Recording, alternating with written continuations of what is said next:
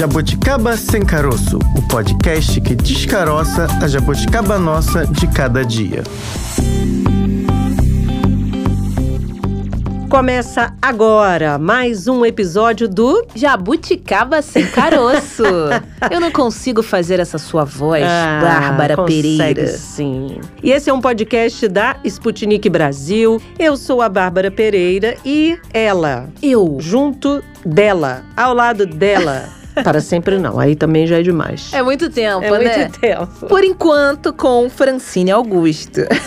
Brincadeira, gente. E juntas a gente descaroça todos os dias temas delicados É. ligados ao Brasil. Hoje é o dia de falar sobre meio ambiente e um tema complicado, Fran. Mínimo, no mínimo, acho que a gente pode dizer isso, complicado. A gente está recebendo lixo. O lixo que vem de fora. A gente não bastasse o nosso aqui, a gente tem lixo que estão jogando para cá. Tentando resolver algo que nem a gente resolve ou recebendo problemas alheios, né? Como se a gente não tivesse problema à beça. Tem uma galera de outros países tentando resolver os seus probleminhas, jogando para debaixo do tapete, mas do tapete do outro. Não o seu próprio tapete. É do tapete do país que você acha que pode receber o seu lixinho. A gente já tem problema demais em É. relação à produção de lixo. A gente já batalha aí muito para que a destinação do nosso lixo aqui seja cada vez menos prejudicial ao meio ambiente. E agora a gente está recebendo lixo estrangeiro. A gente sabe, Jabuticaba, isso que a gente tá falando não faz nenhum sentido, mas a gente vai tentar explicar pra vocês. A importação de lixo, pra vocês entenderem, ela não é ilegal.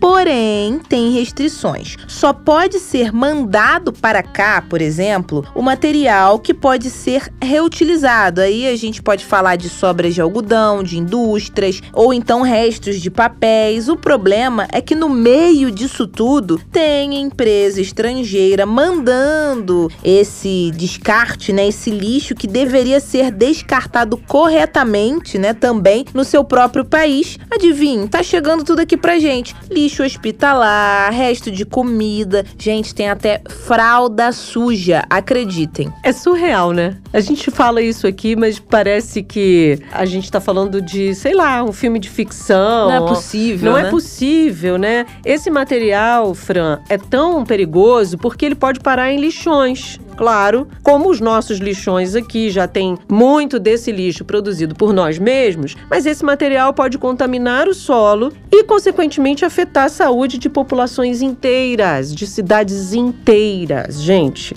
é um tema desses assim inacreditáveis. Naqueles, sabe aquelas séries de que vão ao ar aí no tipo Discovery Channel? Inacreditável. Como aquele meme das redes sociais, só acredito vendo, eu vendo não acredito. Pois é. E aí, quem foi investigar tudo isso foi a repórter Marina Lang, da Sputnik Brasil. Ela fez uma matéria especial sobre esse assunto, matéria esta que está no site sputniknewsbrasil.com. E esse assunto tá totalmente descaroçado lá, mas a gente quer descaroçar aqui também para que você possa depois, se você se interessar, ter mais detalhes desse inacreditável tema do mundo nosso, do Brasil nosso, lá no site. Ela revela tudo aqui no Jabuticaba Sem Caroço. Vamos conversar com a Marina.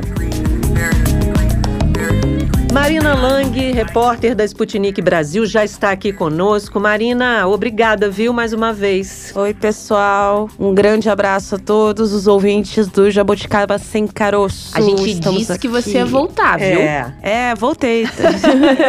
Voltei rápido até. Voltou rápido porque faz reportagem boa e a gente É traz verdade. aqui para o Jabuticaba para falar desses bastidores da reportagem. Marina descaroçou um tema dificílimo, complexo e preocupante aqui para o Brasil, né, Marina? Conta como é que surgiu a história para você aí, puxou o fio dessa história, que é o recebimento de lixo de fora, de outros países aqui no Brasil. Esse é um problema, ele não acontece apenas no Brasil, é um problema mundial. É um problema mundial e, na verdade, ele começou a tomar vulto, começou a chamar a atenção das pessoas no final dos anos 80, quando a Nigéria, na verdade, a Nigéria recebeu uma carga da Itália. E nessa carga estava descrito como se fossem restos de material de construção civil. E essa carga foi armazenada num quintal, só que alguns dos containers, né, do, dos recipientes, né, estavam com perfurações. E começou a vazar, e os trabalhadores que estavam trabalhando né, com essa carga começaram a ter paralisia facial parcial, diversos problemas de saúde, né? E um dos mais graves seria essa, a questão da paralisia facial. Qual que é a grande questão nesse aspecto? O lixo, o tráfico internacional de lixo se tornou uma coisa muito rentável para máfias. São máfias é, italianas, inclusive, uma bem famosa chamada Camorra. Isso foi até descoberto por uma, um jornalista da Itália. E, na verdade, assim, ele se infiltra, esse jornalista se infiltra nessa máfia e descobre que o tráfico internacional de lixo é uma coisa assim absurda. O que, que a máfia italiana fazia? Ela comprava lixo das empresas do norte da Itália, das indústrias do norte da Itália, emitia um certificado, né? Isso tudo com CNPJ de fachada e dava destinação para esse lixo. Só que qual que era a destinação? Enviar para os países africanos. Esse caso que eu citei na Nigéria acabou gerando até uma lei nigeriana de pena de morte para quem importava lixo, para quem era receptador desse lixo. E aí, um dos grandes problemas ali que foi colocado na reportagem é se nós, no Brasil, estamos virando o grande lixão dos Estados Unidos. E eu comecei a conversar com as pessoas, né? Comecei a bater papo com gente do Brasil inteiro. E uma das pessoas que eu conversei me falou uma situação que ainda estava inédita, que foi revelada com exclusividade pelo Sputnik Brasil. Que toneladas de lixo tinha chegado num porto no Ceará. Até então eu não sabia qual porto que era. E cavando, cavando, cavando, consegui entrar em contato com um agente ambiental do Ibama, do Ibama local. E ele me contou toda a história, que realmente chegou uma, um container de 14 toneladas. Estava descrito como fardo de algodão, porque toda carga ela tem que ter uma descrição, né? Ela tem que ter uma listinha, né? Que você, para entrar no, numa determinada alfândega, num determinado porto, você tem que ter essa descrição do que tem dentro. Enfim, essas cargas elas passam por um scanner, né? Da Receita Federal. Essa carga foi o mesmo procedimento no porto de Pecém, que fica em São Gonçalo do Amarante, que é uma, na região metropolitana de Fortaleza. O porto de Pecém é um dos maiores portos também do Brasil, um porto enorme, tem uma rotina de. Eles recebem cerca de 4 milhões e meio de containers por ano, são 18 milhões de cargas movimentadas, então é um volume muito grande de carga. Mas uma delas chamou a atenção dos fiscais da Receita, porque ela estava descrita, nessa descrição que vai junto com as cargas, estava descrita como fardos de algodão, só que em um dos containers, os agentes notaram um objeto ali que tinha uma, uma forma similar a metal, estranharam. Os agentes da Receita Federal chamaram os agentes do Ibama. E quando eles têm um termo engraçado até que é desovar, né? Eita. É desovar os containers. É a gíria que eles usam, né, quando eles precisam abrir um container para verificar o que tem dentro. Então eles desovaram os containers e quando eles tiraram, havia os fardos de algodão de fato por cima, só que a carga o container inteiro estava recheado com lixo. Tudo lixo variado, enfim, é, resto de comida, resto de bolacha, resto de. Me chamou a atenção lata. foi na sua matéria descarte de lixo hospitalar. É, Agulha. isso foi outro. foi É, outro. tinha- Na verdade, assim, um dos especialistas que conversou comigo, ele falou que o Brasil está virando, sim, pode virar um, um lixão dos Estados Unidos.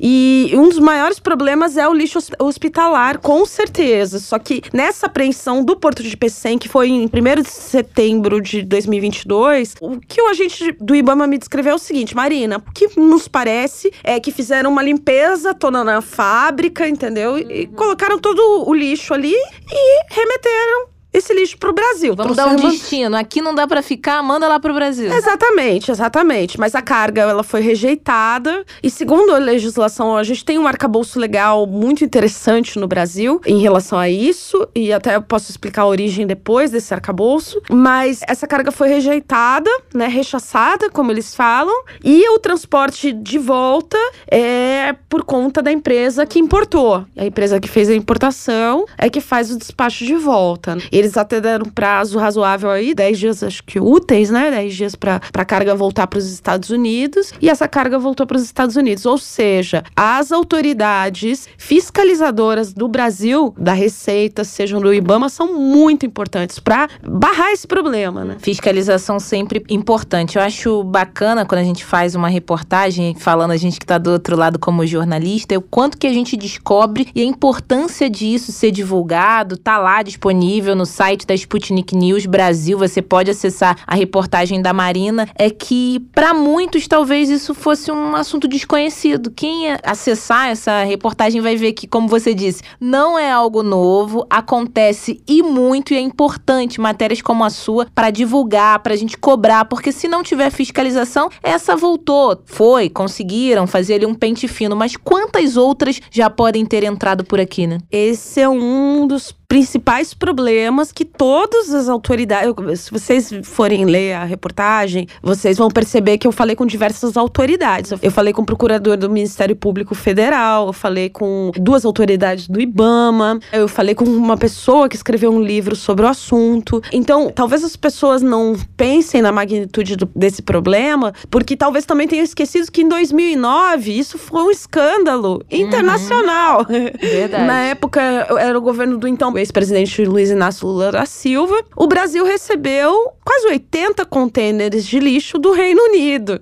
E isso foi, na época, assim, uma polêmica internacional mesmo. A gente chegou no New York Times, foi pro Guardian, os maiores jornais aí do mundo. E em 2009 a gente recebeu esses quase 80 contêineres, eles foram espalhados para em três portos, né, no Porto de Rio Grande, no Rio Grande do Sul, no Porto de Caxias do Sul e no Porto de Santos, né? O maior do Brasil. Na verdade, esse foi descoberto por um jornalista chamado Diniz Júnior, que conversou comigo também. A história é interessante porque ele estava na Europa, estava na, na Alemanha, na cidade de Hamburgo. Ele estava fazendo uma viagem a trabalho. Nós, jornalistas profissionais, a gente viaja, né? Com frequência até pro exterior, a trabalho. Como ele é editor de uma revista que é especializada em portos marítimos, ele foi convidado pelas autoridades de Hamburgo a conhecer os portos e a infraestrutura da cidade. Enquanto ele estava lá, os ambientalistas descobriram que ele estava lá e chamaram ele para uma conversa. Pediram, foram, chegaram no saguão do hotel e pediram para ele descer para conversar. Foi aí que ele foi informado pelos ambientalistas alemães de Hamburgo que o Brasil estava recebendo muito, muito lixo da Europa. A Europa estava remetendo muito lixo. Então, pela pista ali que eles deram, parece que isso já era uma coisa que estava acontecendo. Então, pode ser que tenha entrado é. sem fiscalização em outros momentos, mas esses quase 80 containers de 2009, eles entraram, eles chegaram a entrar de fato no Brasil. Foram apreendidos, foi, foi alvo de uma investigação. O escândalo foi tamanho, foi tanto que o Reino Unido teve que pedir desculpas oficialmente para o Brasil na ONU. Então, teve uma repercussão assim que foi. gerou quase uma crise diplomática, porque você imagina receber toneladas de lixo, gente, de lixo. Tinha banheiro químico. Banheiro químico. Que veio dentro de um container para aqui. Dentro do container. Tinha um gato morto, gente. Tinha um gato morto na carga. Pelo amor de Deus. Sem contar, né, o cheiro,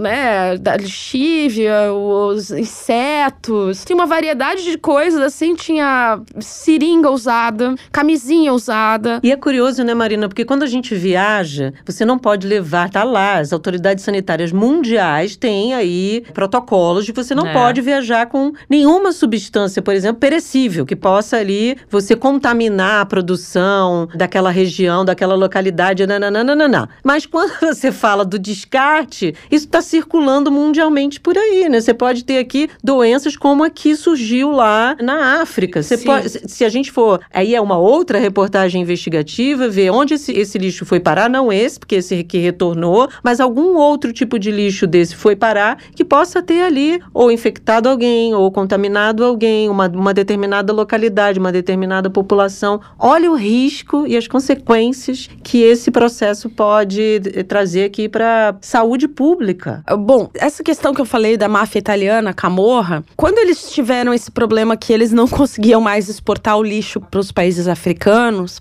eles começaram a incinerar, né, esse lixo lá no próprio território italiano e ou começaram a misturar com materiais de construção. Lembra que a história da Nigéria tinha eram uhum, restos de material de construção? Eles misturavam isso com piche para fazer asfalto e colocavam lixo tóxico na pavimentação de rua. Então, é uma coisa assim surreal. E eu acho que o problema se tornou mais grave ainda porque a China, em janeiro de 2021, dando continuidade a uma política que já estava implementada parcialmente desde 2017, a China fechou os portos porque a China, a China era uma grande importadora de lixo para fazer o processo de separação e reciclagem. Mas devido a uma política, enfim, né, sanitária interna do país, desde janeiro de 2021 a China não recebe lixo mais. Ela só recebe material re, retratado, por exemplo, sei lá, papelão é, reutilizado, já limpo, já tratado. E isso criou também, deixou os países ricos em parafuso, criou um, um problema ali que, difícil de se resolver e de se equacionar. Mas é.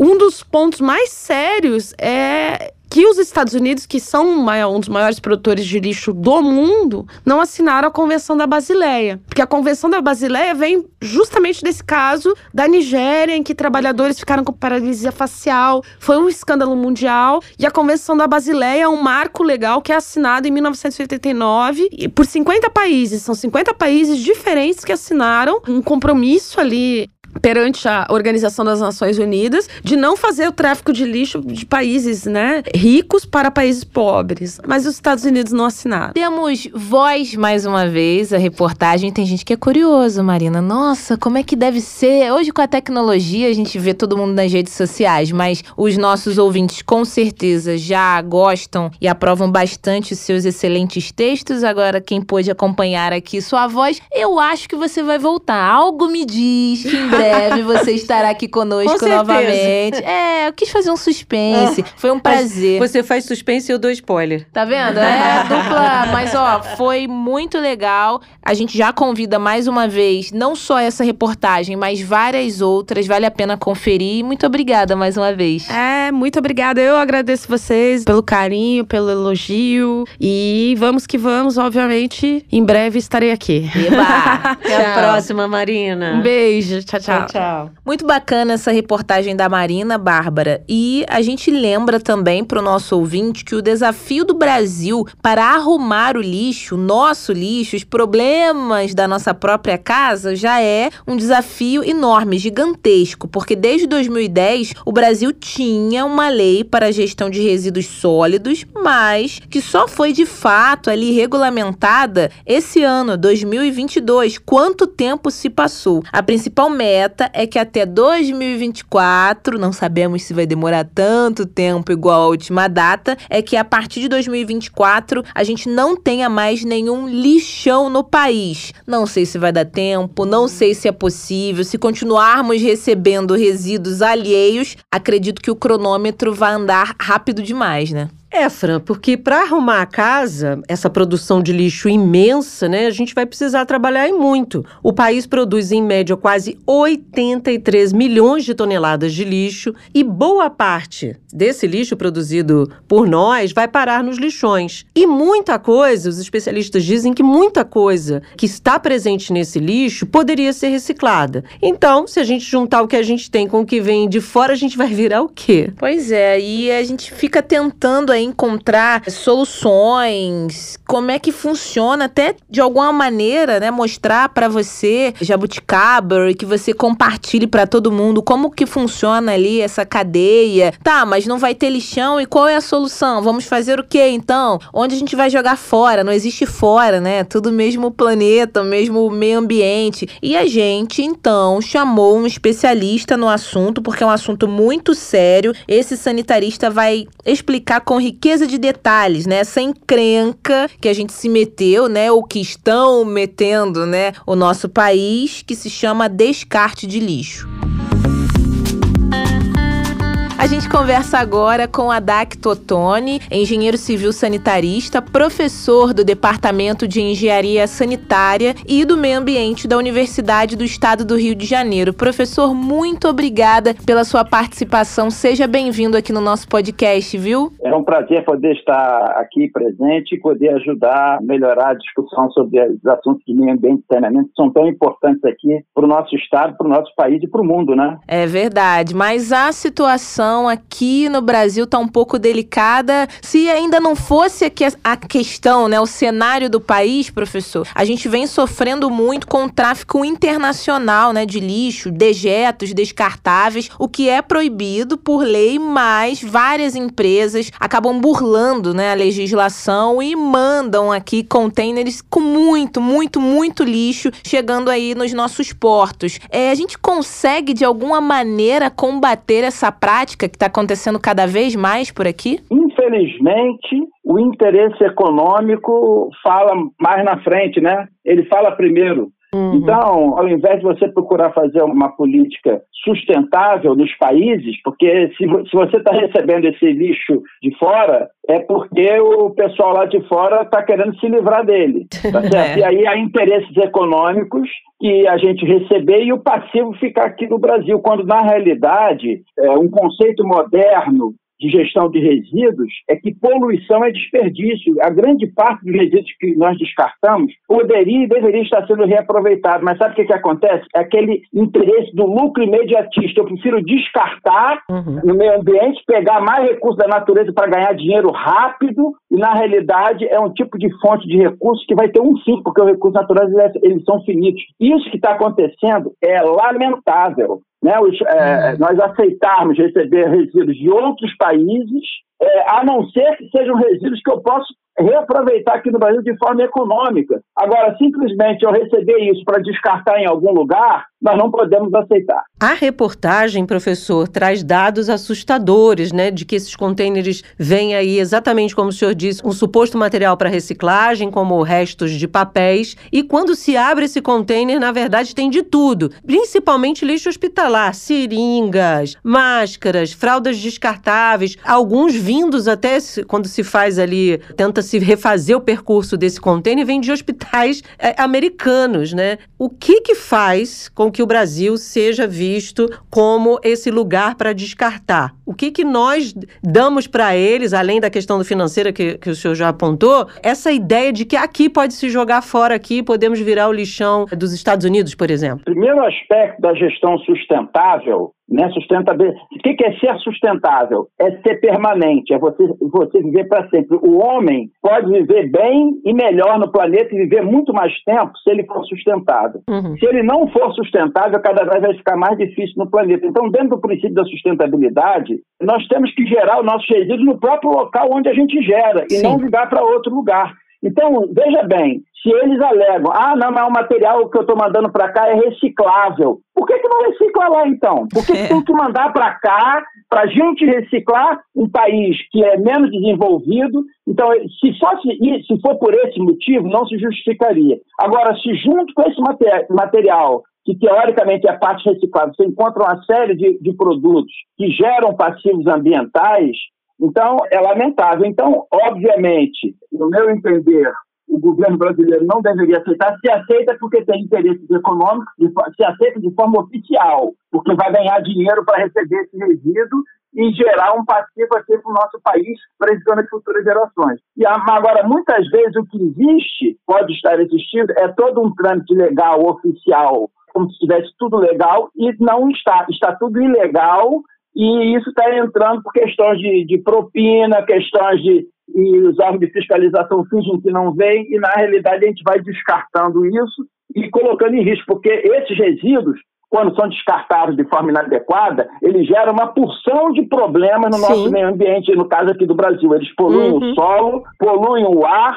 poluem as águas, que vão contaminar os peixes que a gente consome, vão contaminar o solo onde os, os alimentos nossos são produzidos, e não é o americano que está mandando isso que vai receber esse passivo, é o brasileiro que está consumindo isso, porque os órgãos gestores responsáveis estão sendo deficientes. Esse é um dos grandes problemas do Brasil. é o licenciamento e a fiscalização ambiental deficientes uhum. por questões políticas, por questões de falta de vontade política, por questões econômicas, corrupção. E isso não pode acontecer. Nós temos que ter uma gestão sustentável. E a regra número um é uma fiscalização, é, uma, é um licenciamento eficiente. Enquanto nós não resolvermos isso, esses tipos de problemas de, de, irregular, de irregularidades e que geram problemas de passivos ambientais, passivos sociais, eles vão continuar acontecendo. E isso é uma obrigação da sociedade exigir, alertar, entrar com uma ação, Ministério Público, para evitar esse tipo de, que eu diria, de atuação altamente nefasta para o nosso país.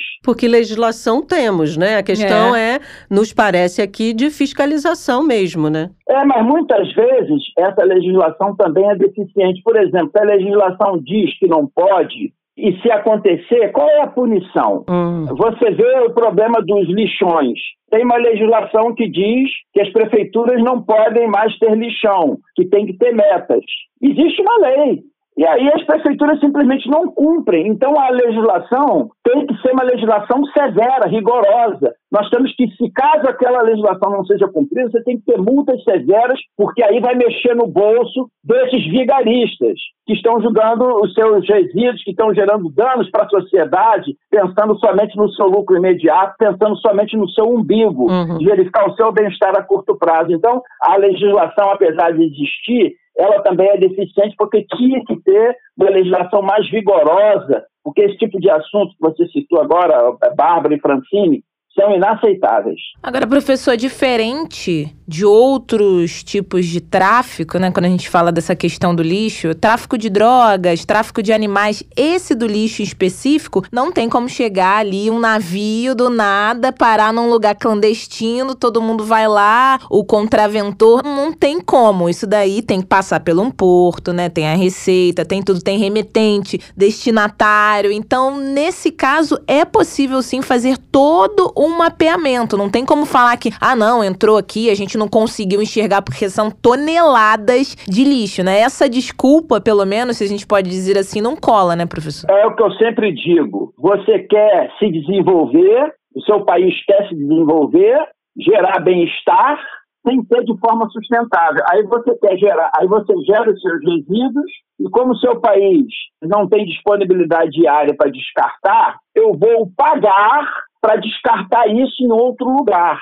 Você está entendendo? Uhum. Então, esse tipo de, de procedimento é, tem um viés, a princípio, legal, eu estou pagando por aquilo que eu estou fazendo para gerar um passivo e o Brasil vai receber dinheiro para poder receber esse meu passivo. Mas, na realidade, é o que eu digo, isso interessa para a população brasileira, isso? Isso pode interessar para o grupo dos governantes que vai entrar mais arrecadação para eles mexerem com mais dinheiro, mas interessa para a população? Então, se você tivesse uma legislação mais eficiente, você ia cobrar um preço astronômico. O cara que ajudar vai ter que pagar muito, uhum. o que não acontece. Eles pagam o mínimo possível e existem interesses econômicos aí por trás, entendeu? E eu vejo esse tipo de procedimento é, com toda sinceridade sobre o aspecto técnico, é lamentável, porque se nós tivermos que receber algum tipo de resíduo de outro país, tinha que ser com uma taxação bastante alta, porque os países têm que, têm que ser sustentáveis. A regra da número hoje em dia é normal no mundo se falar, vocês já devem ter ouvido falar no conceito de economia circular. Sim. O que é economia circular? Você não descarta nada. Tudo entra. Isso aí os países, vários países no mundo estão com essa política, que é a política para salvar o homem no planeta. Você vê que hoje em dia o Brasil está importando fertilizante com a guerra da Ucrânia, nós tivemos um problema grave. Por quê? Porque podia prejudicar a nossa agricultura. Acontece o seguinte, você acha que os fertilizantes da Ucrânia, eles são infinitos? vai acabar um dia e nós temos uma montanha de fertilizantes todos os dias no nosso lixo, no resto de comida, no esgoto que a gente gera, que nós descartamos em aterro sanitário. Você acredita nisso? Ao invés Nossa. de a gente procurar reciclar, reaproveitar os restos de comida, o lodo dos nossos esgotos sanitários como composto orgânico para baratear o reflorestamento, para baratear a agricultura, a recuperação de áreas degradadas, nós descartamos e importamos fertilizantes pagando um preço astronômico. Então, o problema está no ciclo, e esse tipo de procedimento gera um benefício atual, é uma coisa mais simples descartar e comprar mais, gerando ônus para o planeta, Só que isso é um, é um benefício temporário, porque é, cada vez vai ficar mais caro importar fertilizante, vai ficar mais caro importar petróleo, que você gera uma série de problemas, se você não tiver o consumo consciente, soluções sustentáveis, não vamos, não vamos utilizar com combustíveis fósseis, porque eles vão agredir a natureza, eles são limitados. Se eu começar a botar fontes de energia sustentáveis, se eu começar a reciclar, eu não vou descartar nada e eu vou ter um ambiente com preservação ambiental. Então, não é aceitável você gerar resíduo e principalmente gerar resíduo e exportar esse resíduo com alta periculosidade, como você falou, seringas de agulhas, etc. Isso é lamentável que as, as autoridades brasileiras aceitem, porque se você for fazer um tratamento adequado desse material, que é um material contaminante, você tem é um processo caro de descarte. Você tem que fazer um tratamento, você tem que botar uma esterilização desse material, uma calcinação, dar um destino final especial em células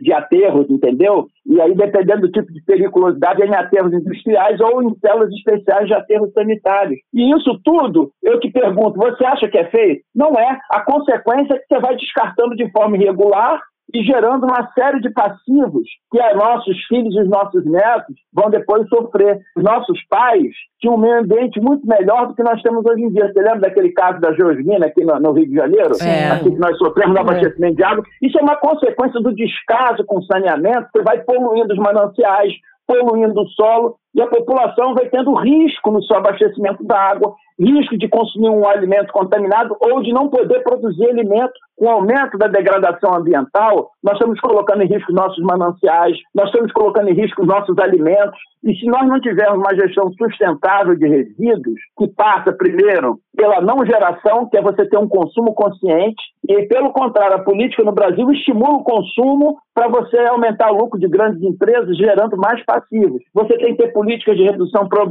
obrigar os resíduos a ter uma vida mais longa, com isso você reduz a produção de resíduos, aquele bem dura mais, e o que você gerar, você vai reciclar, reutilizar, inclusive o resto de comida. Entendeu? Nós podemos aproveitar quase tudo dos nossos resíduos. Então, aqui no Brasil, como um todo, a gestão de resíduos é bastante deficiente. A lei básica, que é não ter lixão, não é cumprida porque as prefeituras, em grande parte, não obedecem às metas e não são punidas.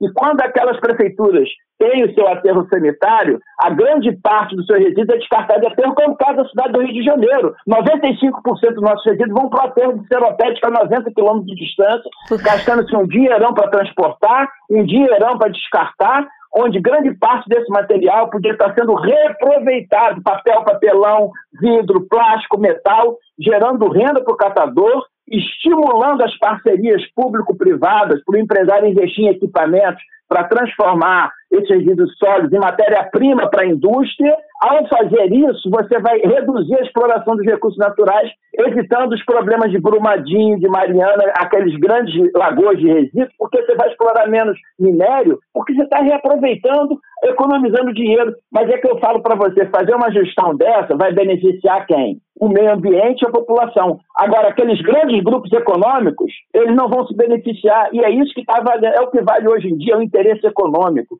É. Os governantes vão atender e acontece que está acontecendo isso com essa importação, eu diria irregular, né, é, de materiais potencialmente contaminantes para o Brasil. Isso não é interesse da população. Só posso te afirmar, se o governo está aceitando, é algo que devia é, receber muito dinheiro para isso e ter estrutura para tratar isso. Se essa estrutura não existe, esse processo está irregular. Você concorda comigo? Claro. E aí, o senhor está apontando aí uma prática que acontece aqui no Brasil também. É melhor jogar para o município vizinho é. porque meu município fica bem na foto. Só que os problemas do município vizinho vão chegar até você em algum momento, né? Porque vou pegar um gancho aqui, alguém doente no município vizinho, que esse município não tenha um sistema de saúde adequado, vai parar no seu município, né? Que é o que a gente vive aqui muitas vezes no Rio de Janeiro também. Pessoas de outros municípios que não têm, e é um direito, eu não estou aqui questionando essa migração de pessoas doentes, não, mas que acabam vindo para a cidade para se tratar aqui porque o seu município não trata. E o seu município município está lá é, degradando conhece, tudo lá.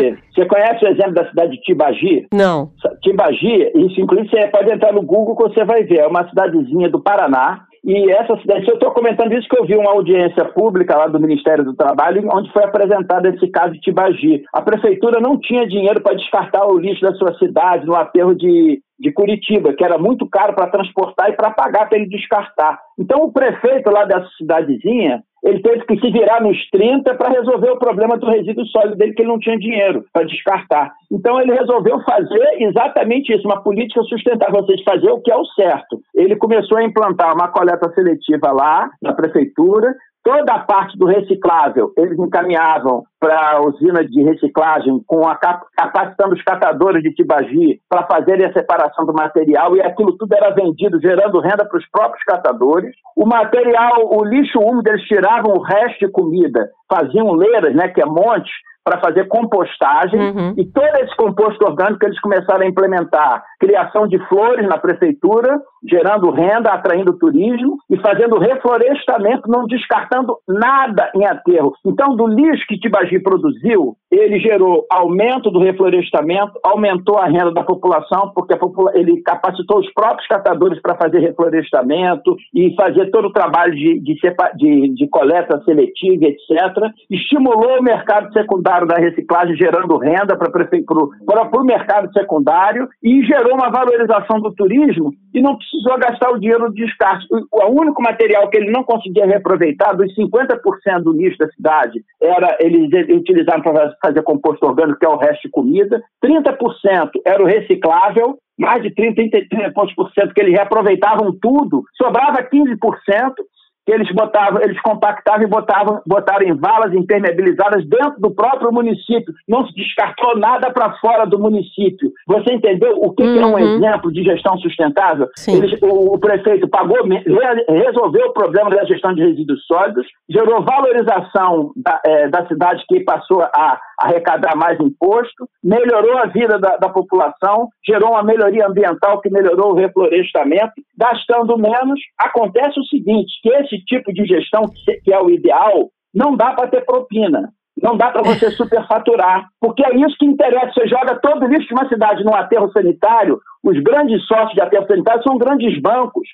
Há uma série de logística, muitos caminhões para transportar. Existe um interesse econômico na gestão de resíduos, que muitas empresas ganham dinheiro, existem muitos esquemas de interesses políticos aí, e os prefeitos não fazem o que interessa realmente para a população, o que interessa realmente para o meio ambiente. Eles atendem interesses de grupos, interesses políticos, econômicos, e não fazem o que é o certo, que é a gestão sustentável, que passa por educação ambiental, para um consumo consciente da população para não gerar gerar ou ter políticas públicas que estimulem o consumo consciente, gerar redução de resíduos com programas de retornável ao invés de descartável. O que você gerar, reaproveitar, você, e o que, o que você gerar de resíduo, você pode fazer o um aproveitamento energético desse resíduo. Então, é, como eu falei, poluição e desperdício. Então, quando a gente ouve essas notícias de descarte de produtos que vêm de outros países para o Brasil, eu vejo dessa forma o Brasil, para receber isso, tem que ter um retorno econômico nesses resíduos. Se não tem interesse é pegar esse resíduo para descartar em algum lugar, não deveria interessar para o Brasil, a não ser se fosse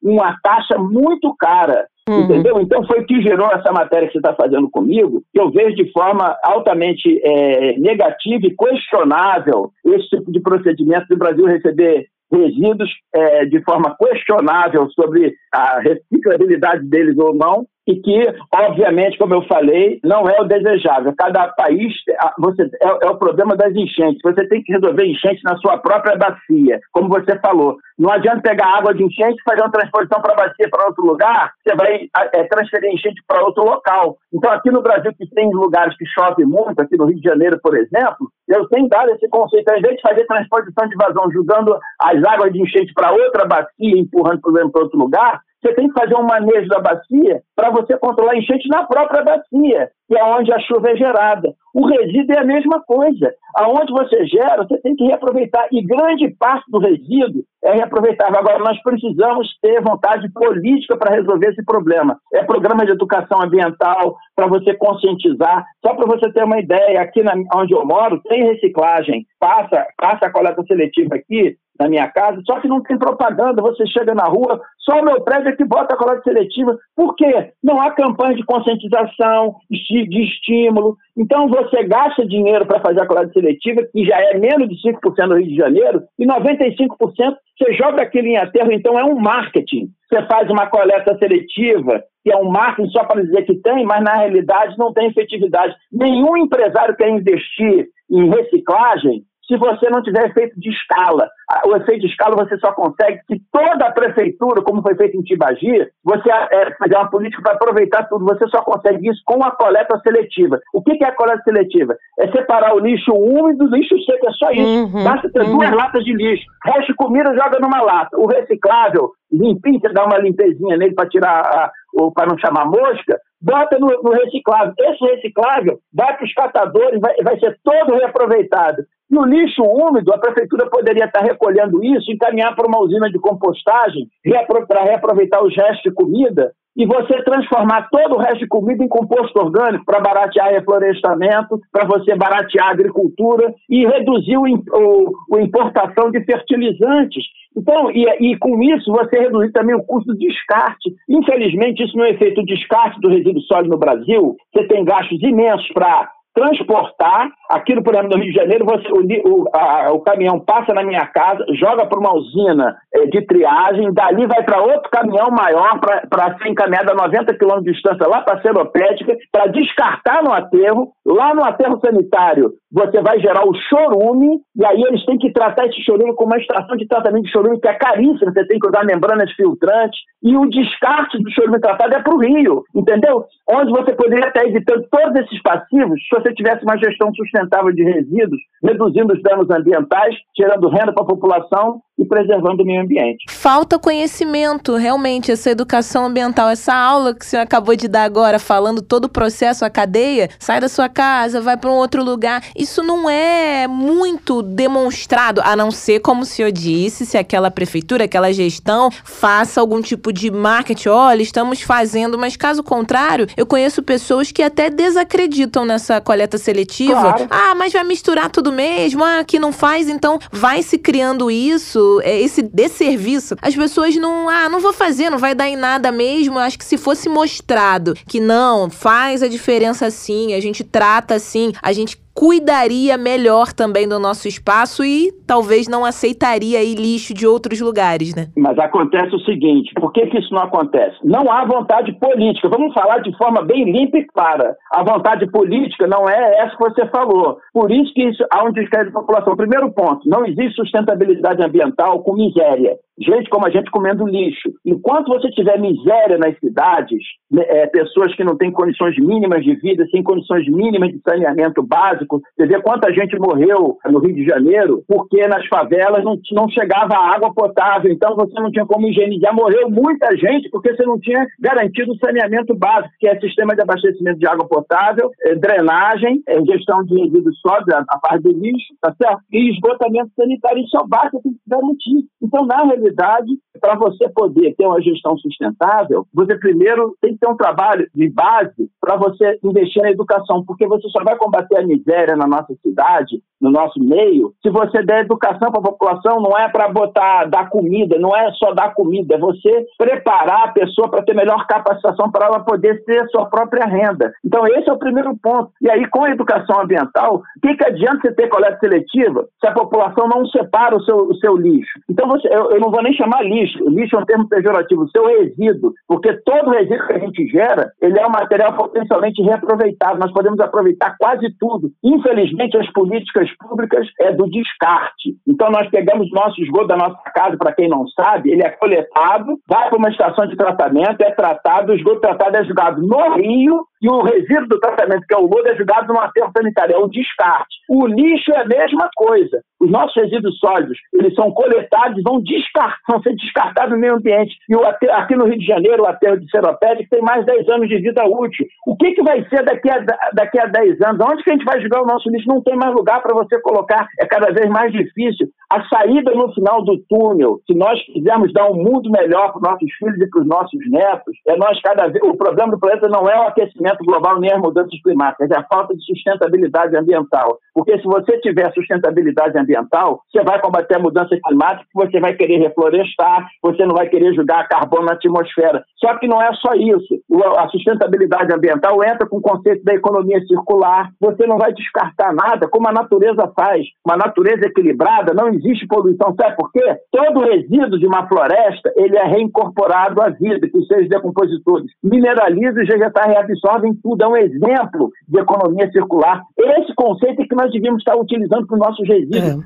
É. Descartar resíduos em meio ambiente é, só é interessante quando o meio ambiente transforma esse resíduo em biomassa, em peixe. Se você altera o ecossistema do rio, se você vai contaminar o solo, não é interessante. O interessante é você reaproveitar o potencial daquele resíduo e reutilizar. Ao fazer isso, você deixa de descartar no meio ambiente, preservando os ecossistemas naturais e deixa de explorar os recursos da natureza. É somente dessa forma que o homem vai poder viver sempre e poder viver melhor no Brasil. Infelizmente, não é o que a gente vê nas políticas públicas você tem toda a razão. A população está descrente em separar o seu lixo porque você não tem a garantia que ao chegar lá fora o caminhão não vai juntar tudo e jogar num aterro sanitário. Agora, se você tiver um governo realmente é, comprometido, eu digo em todos os sinais, a nível de municipais, a nível estaduais, a nível federal, em procurar fazer uma gestão séria, como existe em outros países, com investimento em educação, conscientização, na mídia, você, a população colabora colabora. A população não colabora porque ela não sente firmeza nas políticas públicas. A verdade é bem essa, entendeu, Bárbara e Francine? Professor, tem uma questão que é importante, né? O senhor está apontando aí problemas que já temos, situações que não conseguimos resolver e ainda estamos importando problemas dos outros. Né? Se junta Sim. tudo isso, é uma bomba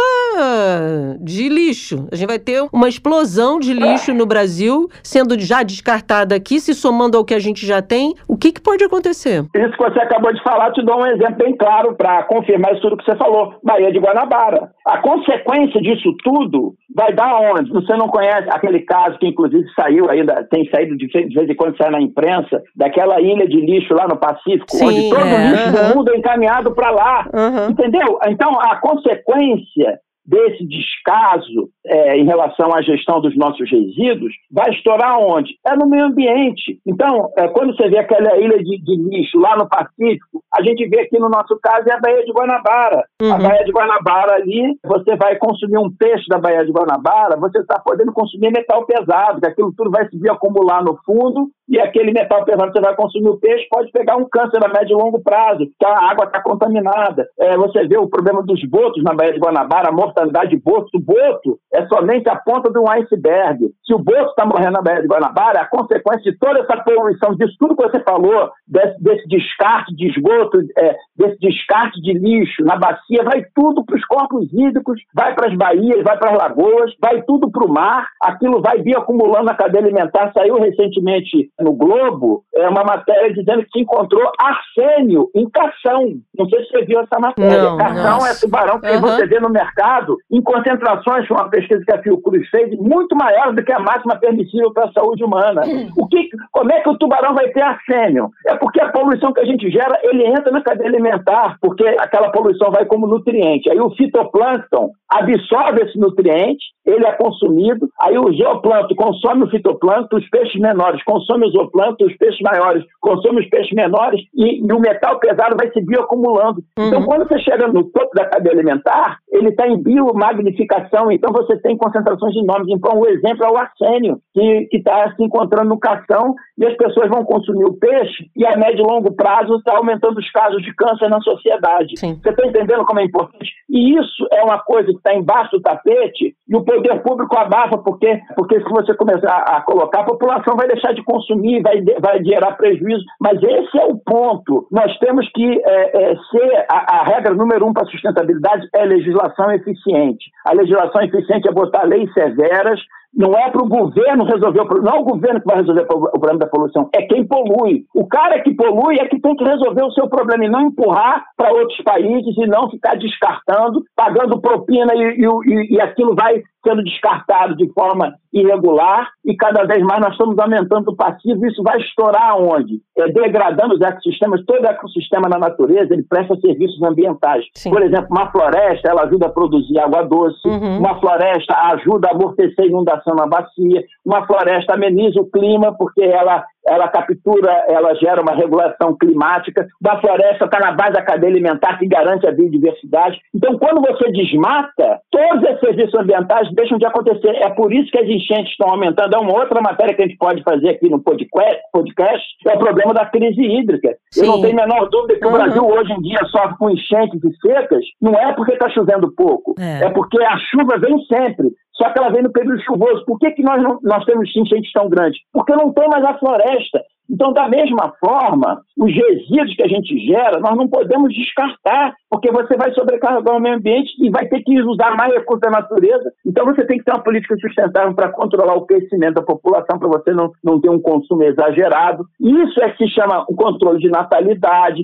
planejamento familiar, isso é política ambiental, investir em educação para as pessoas terem uma renda adequada, para poder dar uma educação melhor para os seus filhos, dar uma boa nutrição, dar uma boa educação. Com isso, os nossos filhos vão votar bem, não vão votar em político corrupto, você está entendendo? Uhum. Vamos, nós vamos começar a cobrar nossos deveres. Infelizmente, a população brasileira não tem uma boa educação, a população brasileira vota mal, nós temos políticas públicas que muitas vezes degradam o meio ambiente e, e quem está sofrendo com isso é a população, porque ela não tem, foi o que você falou, ela não tem consciência disso. Então nós temos que, a regra número um para a gente também é, garantir essa sustentabilidade é a população educada, a população consciente. Mas isso não interessa para uma política. Desculpe estar comentando isso, porque a política ela, ela permeia tudo. Sim, claro. Tá? Então uhum. é, é, a política pública é que vai definir os serviços que vão ser feitos, vão definir as legislações. Infelizmente, as legislações, elas existem, mas elas têm que ser melhoradas, principalmente no que tange a punição, ter leis mais severas. Os governos têm que investir mais nos seus órgãos ambientais para contratar mais gente, melhorar os laboratórios, ter mais viatura para você dar bons licenciamentos e obrigar o empresário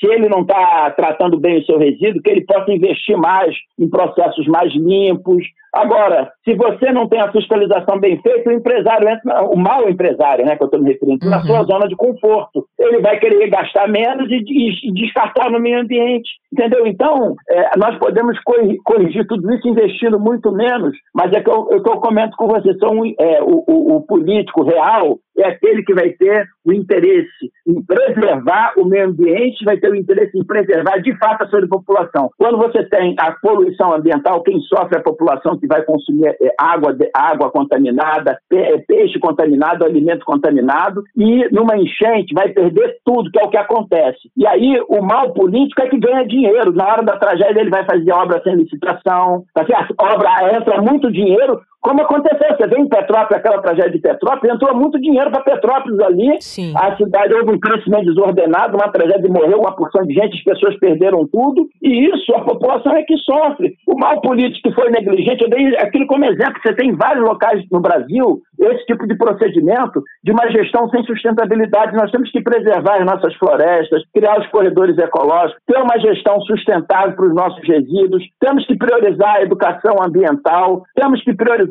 soluções limpas nas políticas públicas. Então, isso que eu estou falando não é um sonho de uma noite de verão. Vários países já fazem isso. Agora, infelizmente, é, o Brasil, se ele tivesse minimamente uma boa gestão, seria uma das maiores potências no mundo, porque nós, nós temos um país rico, o nosso estado também é rico em recursos naturais, em belezas naturais. Infelizmente, tem sido muito mal gerido, a população paga impostos muito, muito altos e as políticas públicas estão na contramão da sustentabilidade. E nas políticas públicas entra a parte da legislação, entra a parte da fiscalização ambiental, a parte do licenciamento ambiental, que é um dos grandes gargalos desse problema que se falou na matéria de hoje. É, esses resíduos clandestinos ou irregulares que entram no Brasil com grandes riscos ambientais é uma consequência disso tudo. Legislação deficiente, licenciamentos deficientes, fiscalizações deficientes então, é, para que obriguem esses países a terem, a pagarem mais, e o Brasil, se receber isso, tem que tratar e não gerar passivo ambiental.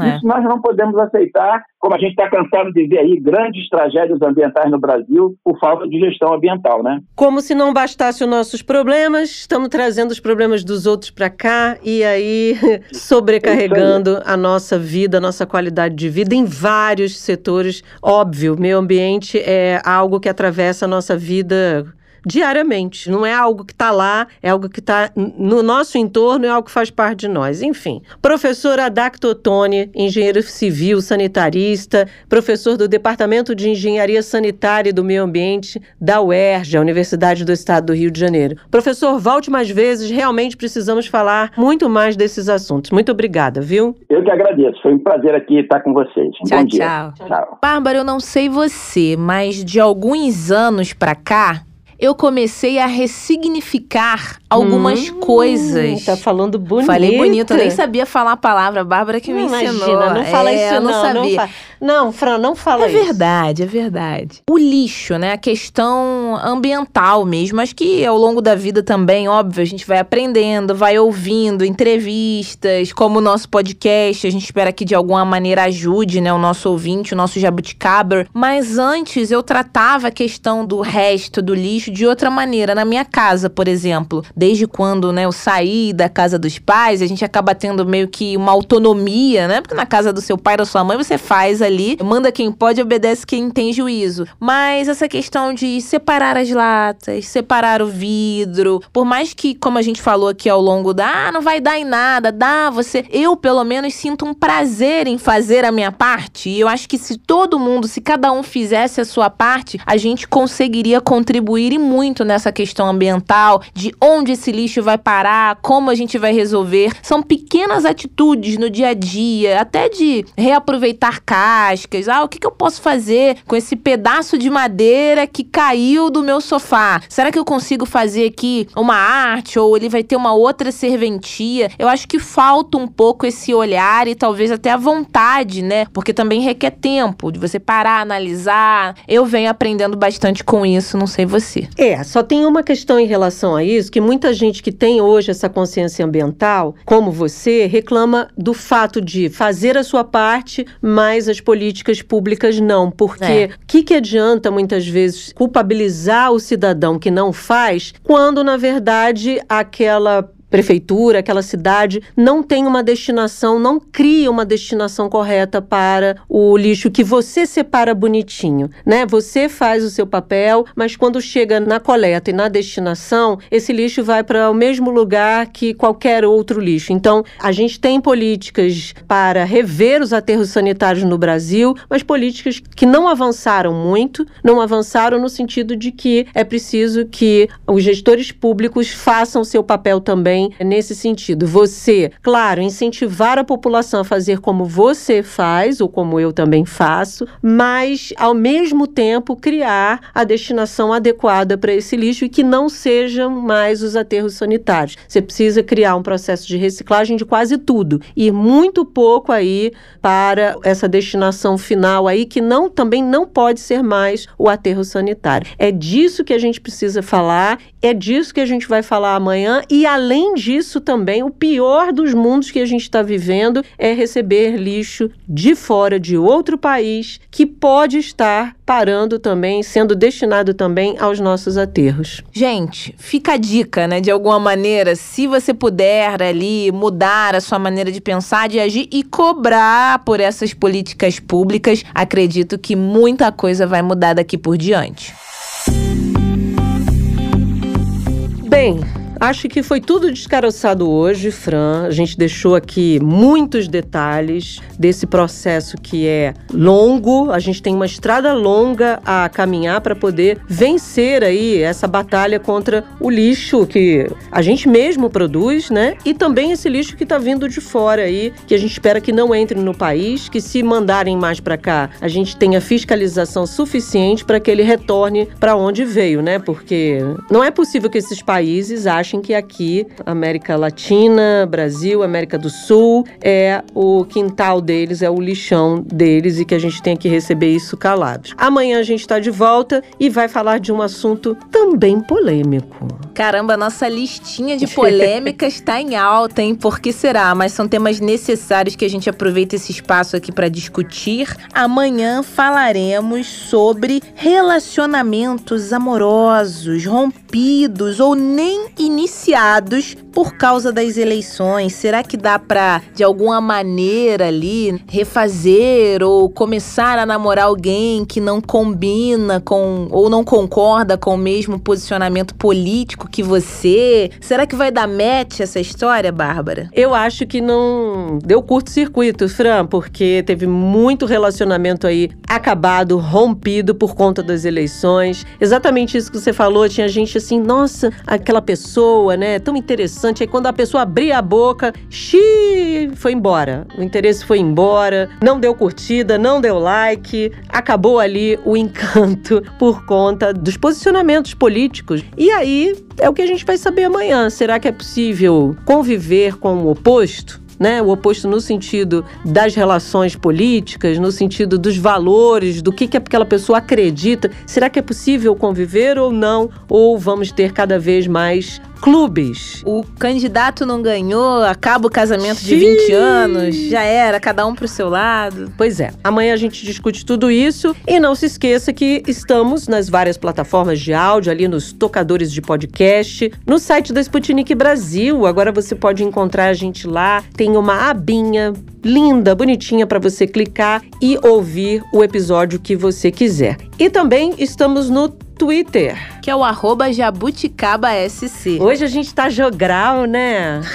tá jogral. Eu falo, você completa. Eu falo, você completa. É bate-bola. Aqui não tem separação. Troca de passes. Aqui não tem separação não, Fran. Não, eu já tô no ritmo da Copa. Se separar aqui, vai ter que pagar a indenização. Ih, xiii. Amanhã a gente volta então, pessoal. Muito obrigada pela companhia de vocês. A gente espera que vocês tenham gostado. Até mais. Jabuticaba Sem Caroço, o podcast que descaroça a jabuticaba nossa de cada dia.